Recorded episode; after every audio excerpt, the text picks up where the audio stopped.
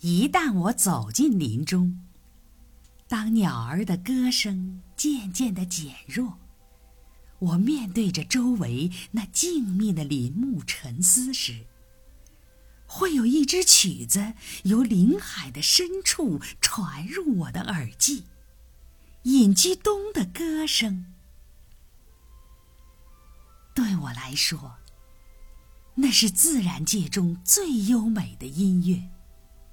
我时常就这样远远的听他歌唱，有时距他有将近半英里远。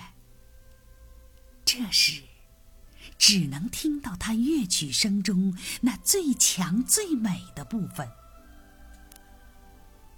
在那些交嘹和音类的大合唱中，我总能察觉出这种悠然升起的清纯而沉静的声音。仿佛像来自上苍某个遥远之处的一个精灵，以一种神圣的歌儿在伴唱。这歌声在我心中激起了美感，并暗示着一种自然中无其他任何声音所能给予的宁静而神圣的欢乐。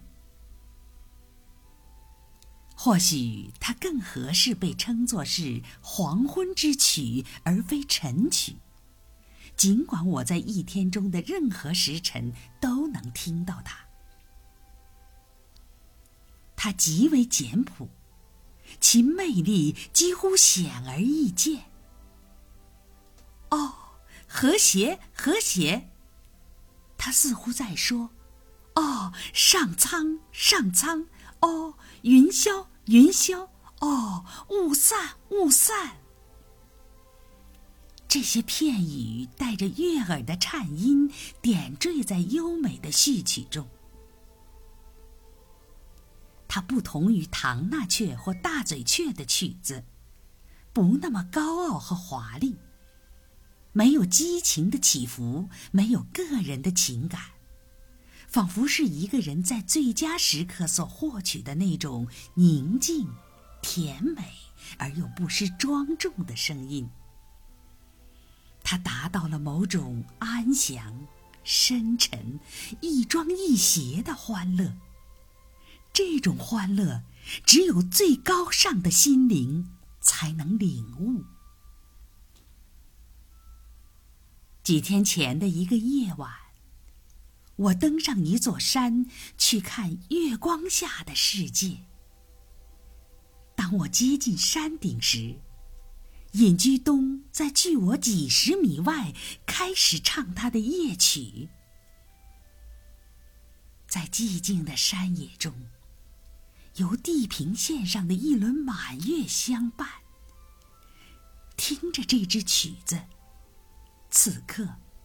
城市的华丽与人类文明的自负，都显得廉价而微不足道。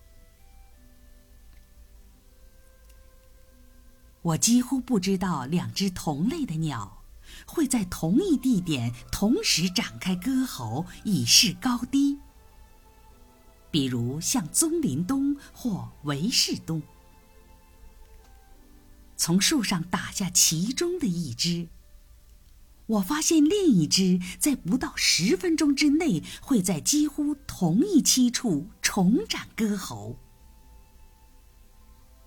那天晚些时候，当我进入老巴克皮林的中心地带时，突然在低泽地中遇到一只正在鸣啭的冬。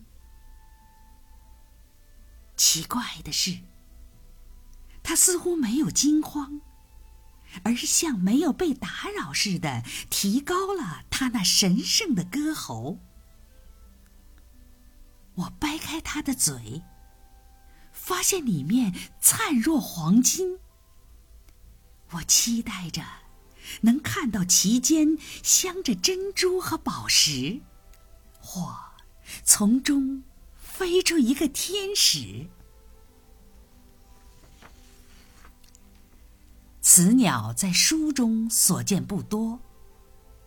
事实上，我几乎不知道有哪位研究鸟类学方面的作家，在描述三种歌冬的题目时，能够将它们区别清楚。他们不是将其外形，就是将其歌喉相混淆。大西洋月刊的一位作家，颇具权威性的告诉我们。棕林冬有时也被称作隐居冬。然而，在准确的描述了隐居冬美妙的歌声之后，竟将它归属于维氏冬类。新近出版的大百科全书，援引奥杜邦的最新研究解释说，隐居冬的题名含有一种。单调悲哀的名声，而维氏冬的题名与棕林冬的题名相似。隐居冬可以通过其颜色而轻易识别，其背呈清晰的黄褐色，至臀部和尾部变成赤褐色。翅膀上的羽茎与尾部的羽茎在暗色基调上相并列，形成鲜明对比。